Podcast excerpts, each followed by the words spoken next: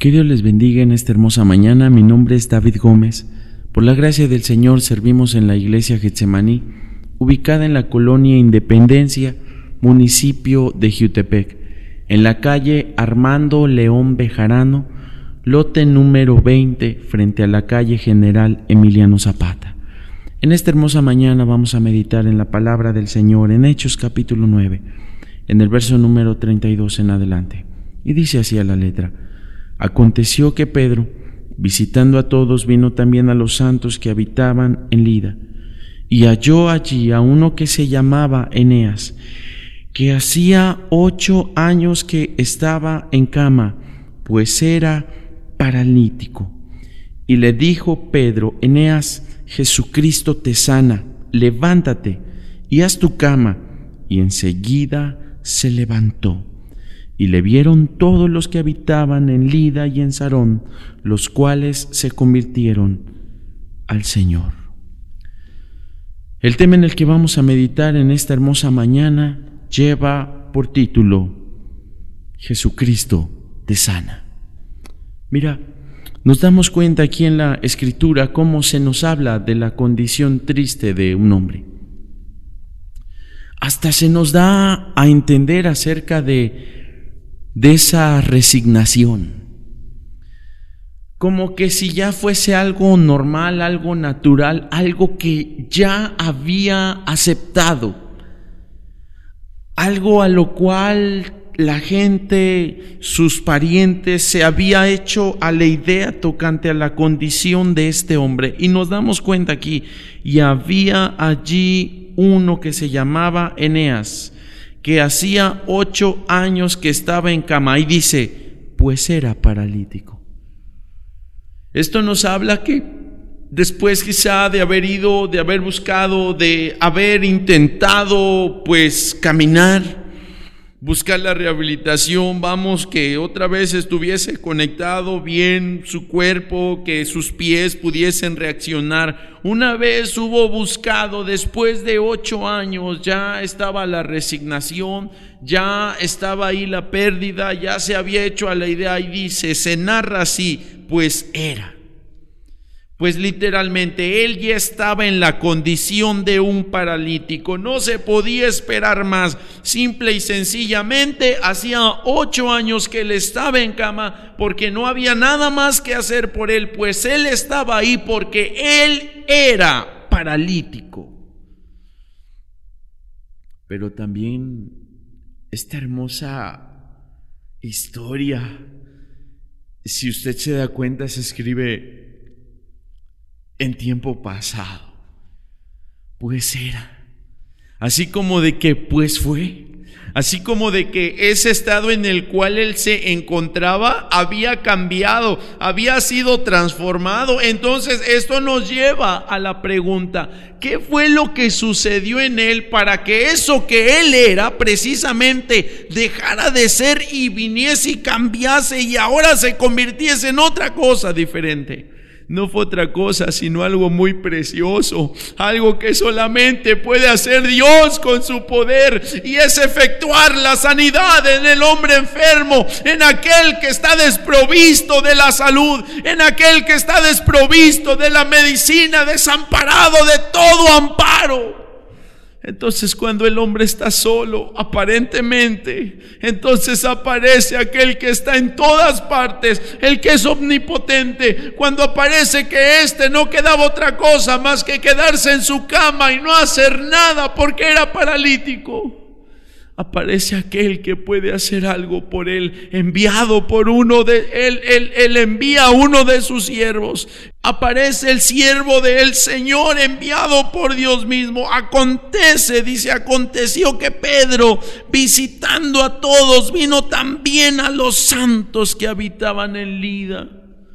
No era cualquier cosa que Pedro fuese a visitar allá aquella ciudad a los santos. No es una casualidad, quizá tú que te has conectado ahora y que estás escuchando, quizá tú dijiste, ah, pues voy a prender la radio a ver qué es lo que sale. Y de repente buscando las estaciones, entonces te has encontrado con esto que ahora tú estás escuchando. Esto no es una casualidad. así como fue enviado, con entendimiento, sin entendimiento, como fuera, allí estaba Dios porque Dios tenía un plan para un hombre que era paralítico, que se encontraba en una condición allá, eh, allá acostado en su cama durante ocho años, por lo cual tú que estás escuchando, algo debe estar hablándote en tu mente y algo debe de estar diciéndote, oye, mira, quizá esto tiene que ver con tu condición, lo que a ti te está pasando y tú puedes sentirlo. Pero ¿qué fue lo que cambió? ¿Qué fue lo que le hizo cambiar? Y le dijo Pedro, Eneas, Jesucristo te sana. Aleluya. Bendito Dios. Porque cuando los médicos ya no pueden, hay uno que sí puede. Porque cuando la medicina fracasa y repentinamente se frustra y, y dices que para la medicina ya es imposible, no hay un tratamiento, hay alguien todopoderoso que puede hacer una obra en el hombre. Y qué hermoso, qué hermosas palabras, que venga el siervo y entonces al encontrárselo ahí tirado ocho años, utilice las hermosas palabras, Eneas. Hay alguien que puede sanarte. Es de más, no solamente puede. Hay alguien que te sana. Es Jesucristo. De manera que quizá tú que estás escuchando, en medio de tu enfermedad, en medio de tu dificultad, en medio de tu problema, tú no has hallado a nadie que pueda ayudarte. Tú no has hallado a nadie que pueda sanarte. Tú te has quedado desprovisto de tu familia, de los medios económicos, de, de, lo material, de lo moral. Quizá alguno que está escuchando mientras lo tuvo todo, mientras tuvo salud, tuvo esposa, pero cuando la perdió, quizá tu esposa se fue. Quizá tuvo hijos porque usted los podía quizá mantener y podía darle todos, pero una vez usted enfermó, una vez que ya no pudo sustentarlos, ya no pudo tenerlos, quizá su familia lo abandonó, porque no era usted a quien buscaban, porque no apreciaban a usted, porque quizá estaban buscando solamente lo que ellos podían sacar de usted o lo que ellos podían recibir de usted. Y quizá usted ahora se ha sentido desprovisto. Quizá usted ahora ha quedado en alguna situación, en alguna enfermedad, con alguna circunstancia, con algún problema. Quizá usted que está escuchando ha quedado ahora sin alguien que pueda ayudarle. Pues sepa una cosa, quizá te llamas Juan. Juan, Jesucristo te está buscando, Jesucristo te sana. Quizá tú te llamas Carmen, Carmen, Jesucristo te sana, él, es, él es el único que puede hacer una obra contigo. Esto fue lo que conllevó que la condición en la cual se encontraba Eneas cambiara. Cuando viene Cristo a su vida, cuando lo cambia, cuando escucha esas hermosas palabras, Jesucristo te sana, levántate y haz tu cama. Y enseguida se levantó. Quizás perdido a tu familia, híjole, no te preocupes. Jesucristo puede darte otra. Si quizá tú la has visto perdida, si quizá tú la has visto este, destruida, si quizá tú piensas que ya no hay, mira, Cristo la puede unir una vez, más Cristo puede unificarla. Quizá tú has perdido a tu esposa, Cristo puede regresártela, a tus hijos, Cristo puede regresártelos. Tu vida va a cambiar cuando tú aceptes a Cristo. Tu vida va a ser transformada, tu enfermedad va a desaparecer cuando Cristo venga a tu vida. Cuando tú permitas que Él opere en ti. Cuando vino aquí Pedro a visitar a Eneas y le dice, Jesucristo te sana Eneas, hoy te vas a levantar y hoy haz tu cama. Eneas enseguida se levantó. ¿Qué buscaba el Señor con esta sanidad? Debes saber que el Señor que es perfecto está buscando algo. Está esperando algo de ti. Para ti, para tu padre, para tu madre, para tus hermanos, para tu esposa, para tus hijos, para tus hijas, para ti que aparentemente hoy estás en una condición nada agradable, hoy que estás enfermo, hoy que estás malo, hoy que estás desprovisto. Jesús quiere algo para ti. ¿Qué quiso para ellos? Lo que quiere para ti. Y le vieron todos los que habitaban en Lida y en Sarón, los cuales se convirtieron al Señor. Esto es lo que el Señor quiere lograr en ti.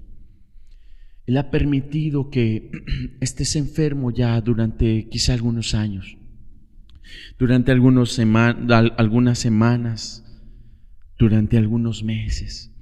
Él ha permitido que tú tengas problemas en tu matrimonio, que tengas problemas con tu familia, con tus hermanos, con tus padres, con tus hijos. Y no ha sido una casualidad. Y le vieron todos, dice aquí, los que habitaban en Lida y en Sarón, los cuales se convirtieron al Señor. La palabra convertirse significa volver. El Señor quiere que tú te vuelvas. El Señor quiere que tú te regreses. Quizá tú que estás escuchando, tú creciste en una iglesia y creciste y te apartaste. O cuando fuiste niño, quizá te llevaron, quizá fuiste, quizá te invitó algún amigo. Ha sido una vez, dos veces, tres veces, quizá fuiste un mes y de repente por alguna cosa X paz. El Señor quiere que vuelvas. El Señor quiere que te acerques a Él. El Señor tenía un plan para con Eneas, no solamente para con él, para con todos los que habitaban en Lida, en Sarón. Eso quiere decir que Dios tiene un plan para tu familia también, que Dios tiene un plan para ti.